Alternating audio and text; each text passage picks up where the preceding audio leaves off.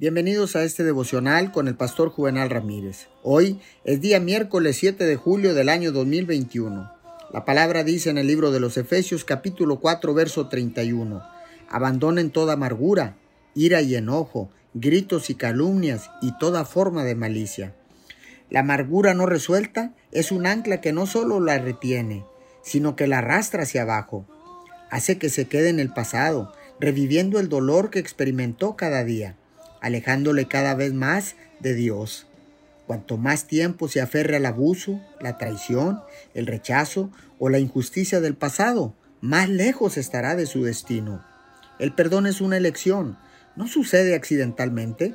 Debe decidir que va a resistir los intentos del diablo de mantenerle viviendo en el dolor del pasado y luego depender del poder del Espíritu Santo para ayudarle a ser obediente a la palabra de Dios.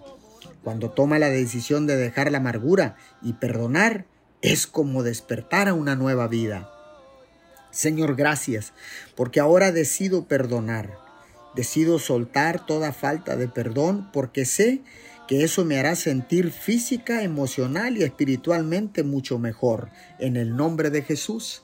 Amén y amén.